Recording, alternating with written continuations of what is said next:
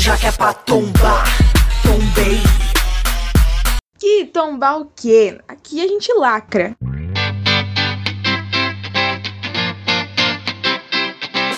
Lacrônicas.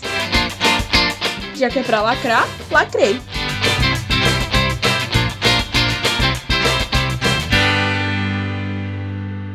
Olá, ouvintes do Lacrônicas, tudo bem? Estamos no terceiro episódio e as vozes que você vai ouvir hoje são da Ana Laura, da Beatriz e do Neif, todos do sexto A. O Neif vai emprestar a voz dele para a crônica do José Arthur hoje. É isso, aproveite.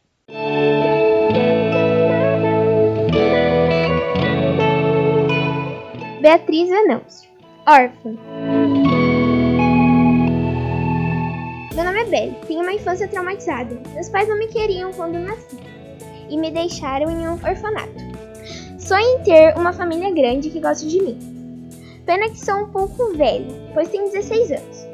Hoje em dia não tenho mais curiosidade em conhecer.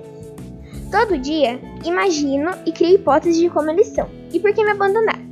Certo dia, chegou um casal de velhos interessados em adotar uma menina, entre 14 e 17 anos. Eles não pareciam ser legais. Na sala se reuniram eu e mais duas meninas.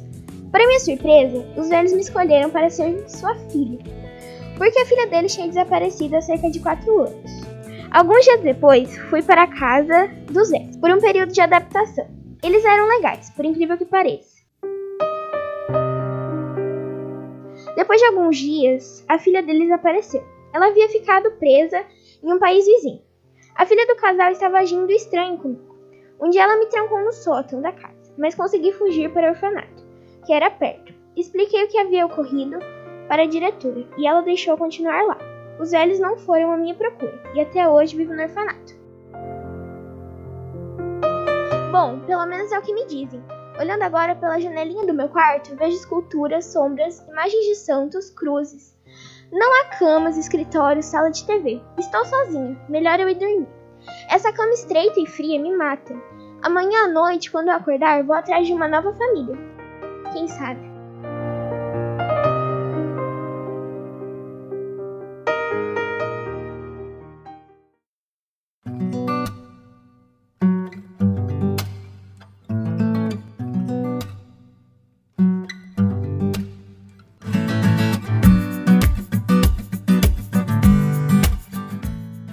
Ana Laura Delmônico Ferreira Desenhos rosa Uma menininha ia ao parque todos os dias e sempre ficava uma senhorinha pintando desenhos no banco do parque.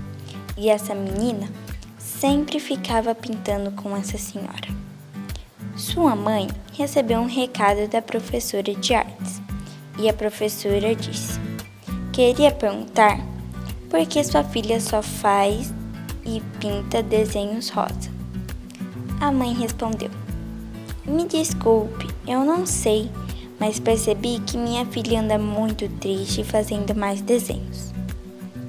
A professora logo respondeu: Eu também achei ela um pouco triste esses dias. Depois da conversa com a professora, a mãe foi perguntar à menina: Minha filha, por que você só faz desenhos rosa e por que está tão triste? A filha respondeu: Mãe, é que a senhora que eu conversava lá no parque morreu. Filha, eu entendo sua tristeza, mas por que os desenhos rosa? A menina não quis dizer à sua mãe o motivo, mas enquanto ela pintasse com aquela cor, sua amiga permaneceria em sua lembrança.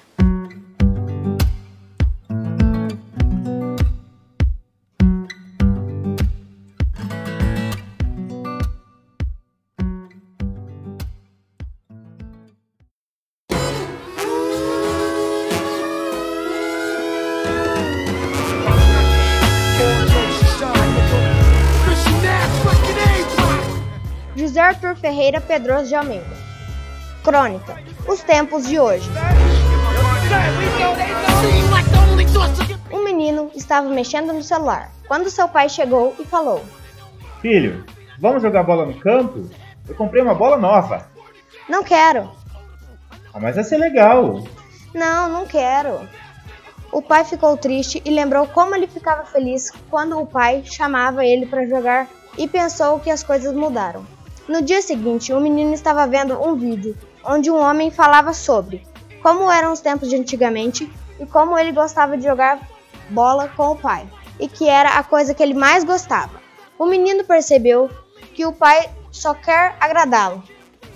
O menino pegou a bola e falou para seu pai: Pai, eu pensei no que você disse ontem. Eu estava errado.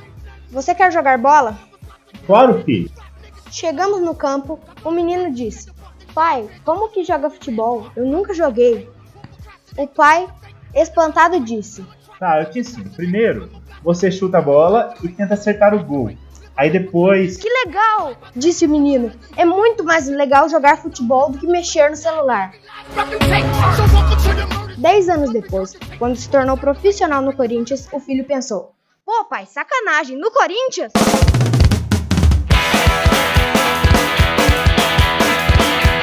O Lacrônicas é um podcast produzido pelos alunos do sexto ano A e do sexto ano B do Colégio da Polícia Militar de Cornélio Procópio. Você pode nos encontrar no Google Podcasts, no Apple Podcasts, no Castbook e no Spotify. Se você gostou, escute o próximo episódio. Até lá!